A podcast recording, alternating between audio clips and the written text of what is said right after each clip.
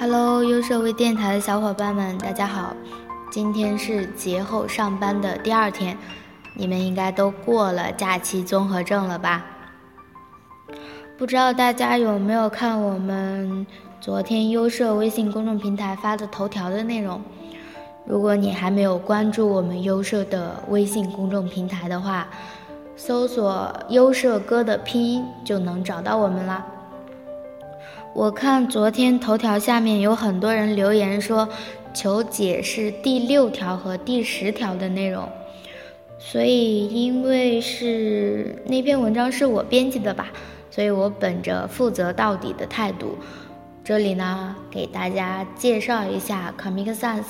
Purpurus 还有 Helvetica 这三种字体。先说一下 Comic Sans 吧，Comic Sans 它有。三个不好的地方吧。第一个就是它的辨识度很差，因为它是一款漫画型的字体，就是特别富有童趣，但是它的辨识度特别差，你一眼看过去的时候是黑乎乎的一片，你第一眼是看不清楚它的页面上在说什么的。第二个就是它的字间距处理的不好，它因为。是一款类似于那种特别圆滑的字体吧，它的字母与字母之间处理的间距不是特别的均衡，所以你在调它的字间距的时候会特别的困难。第三就是它不具备反锯齿的效果，因为是九四年设计的一款字体，当时的电脑也没有反锯齿的功能。所以，我们现在在电脑上看到这一款字体，并不是它原本的面貌。最初，这一款字体并不是被设计界打入冷宫的一款字体，它刚设计出来的时候是非常的热门的。但是，因为大家在各种各样的地方都会使用这款字体，特别富有童趣，而很多的人因为使用不当。比如会把这款字体用在救护车上、墓碑上这些地方，结果导致很多人开始讨厌这款字体，久而久之，这款字体也渐渐的被大家越来越讨厌吧。最后，它成了设计界的一个黄金笑话吧，并且还有一个段子说，一个叫卡米卡萨因斯的人去酒吧喝酒，然后酒保拦住他说：“对不起。”我们不为你这一款服务。他当时已经被人讨厌到这种地步了吧？但是因为他是特别富有童趣的，所以五岁以下的小朋友还是挺喜欢这一款字体的。但是用在我们设计页面上的话，就会给人一种你特别不专业的感觉吧。然后。说完 Comic Sans，我们再说一下 Purpurus 这款字体，它是一九八二年设计的，因为它模仿的是古埃及人在沙草纸上写的，所以这款字体的特征在西方人的眼里是特别古老、富有神秘感、历史悠久的一款字体。这款字体你在下载的时候，你就可以看到它的主体。是属于电影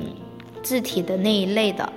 你可以在《阿凡达》的电影海报上看到这款字体，它的英文海报上面主打的就是这款字体。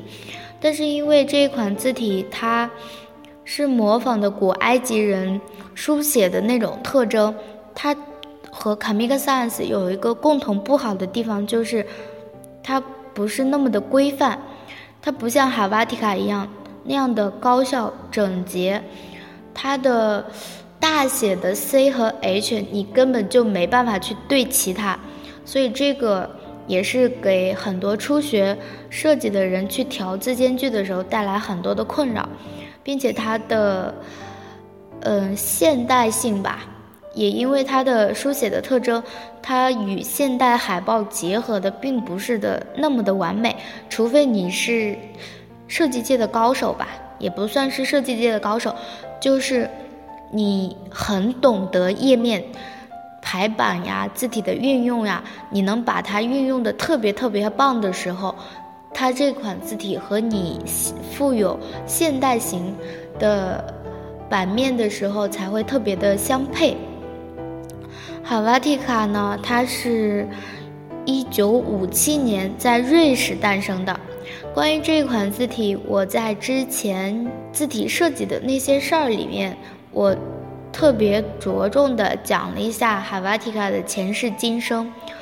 所以我这里呢，也就简单的给大家说一下，如果感兴趣的小伙伴可以去听一下字体设计那些事儿这一期的电台。海瓦提卡它是可以说是完美的一款字体吧，它属于非衬线体，给人带来的感觉就是严肃高效，所以说你用的时候要慎用它。因为它是高效严肃的感觉，所以你就不要在一个特别戏剧性的海报上面用这一款字体，那样的话就和你让一个非常严肃的演员去演了一个喜剧一样，就会感觉特别有违和感。虽然它特别的受欢迎，但是也并不是所有的版面都适合用哈瓦提卡的。虽然它是一个很牛的字体，它牛到。成为苹果的默认字体，但是你用它的时候还是要三思而行。关于字体呢，其实真的是有好多好多的故事，好多好多的内容要给大家分享，所以我这里呢，也就是简单的给大家介绍一下。如果感兴趣的同学呢，可以去看一下《字体故事》这本书，里面讲了好多好多的字体。包括哈瓦提卡的前世今生呀，卡米卡 Sans 呀，这些特别著名的字体，因为作者他并不是一个字体设计师，所以他是从一个很客观的角度去来写这一本书的。好啦，今天优胜微电台就到这里啦，下期见啦，拜拜。